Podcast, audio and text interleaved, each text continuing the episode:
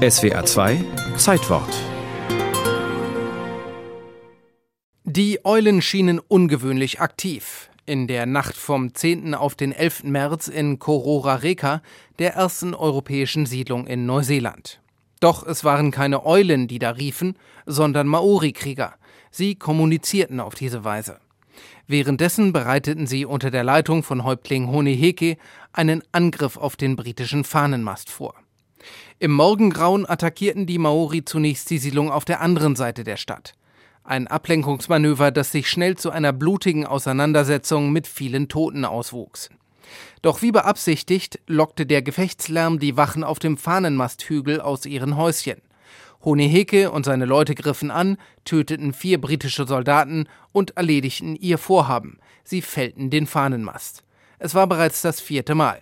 Eine kalkulierte Provokation, wie der neuseeländische Historiker James Bellage in seinem Buch The New Zealand Wars erläutert. Honeheke wollte demonstrieren, dass er die Regierung der europäischen Siedler ablehnte. Er suchte nach einem Symbol und fand es in der Flagge, die auf dem Fahnenmasthügel über Kororareka wehte. Zwischen Juli 1844 und Januar 1845 fällte er den Fahnenmast dreimal. Jede Amputation warf die Frage auf, wenn die Briten noch nicht einmal ihre eigene Flagge beschützen können, mitten in einer ihrer größten Siedlungen, was können sie dann überhaupt beschützen? Was ist die Grundlage dafür, dass sie neuseeländisches Gebiet beanspruchen? Honeheke und die Maori fühlten sich von den europäischen Siedlern übervorteilt. Im Jahr 1840 hatten 45 Häuptlinge und ein Vertreter der britischen Krone den Vertrag von Waitangi unterzeichnet. Neuseeland wurde damit offiziell zur britischen Kolonie.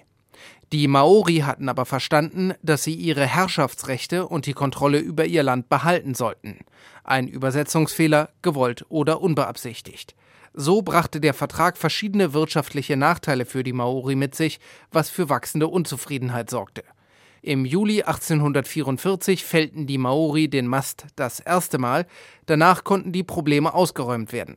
Die Einigung war aber nicht von Dauer.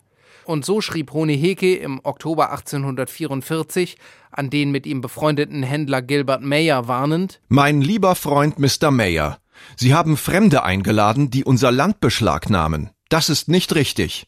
Wenn sich diese Europäer weiter so benehmen, dann werden sich die Maori das nicht gefallen lassen. Hören Sie auf damit, die Europäer unbeschränkt auf unser Territorium einzuladen. Erlauben Sie nur einigen wenigen, sich hier niederzulassen. Sonst werde ich sehr wütend und sehr zornig. Lassen Sie mir einen Teil meiner Heimat. Nehmen Sie nicht alles. Und tatsächlich, Honeheke wurde sehr wütend und sehr zornig. Er fällte den Fahnenmast im Januar zwei weitere Male. Danach verstärkte der britische Gouverneur Fitzroy seine Truppen und ließ ein Blockhaus am Fuße des Fahnenmastes bauen. Doch die Maori griffen wieder an.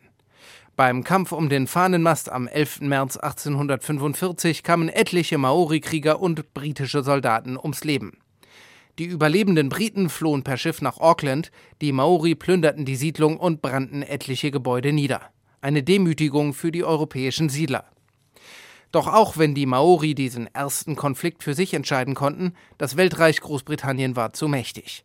Die Siedler gewannen die knapp 40 Jahre andauernden Neuseelandkriege. Die Maori wurden im Laufe der Jahrzehnte enteignet und entrechtet. Ein symbolischer Sieg bleibt. Der Fahnenmast, der mit der Hilfe Honehekes viermal gefällt wurde, wurde von der Regierung nicht wieder aufgebaut.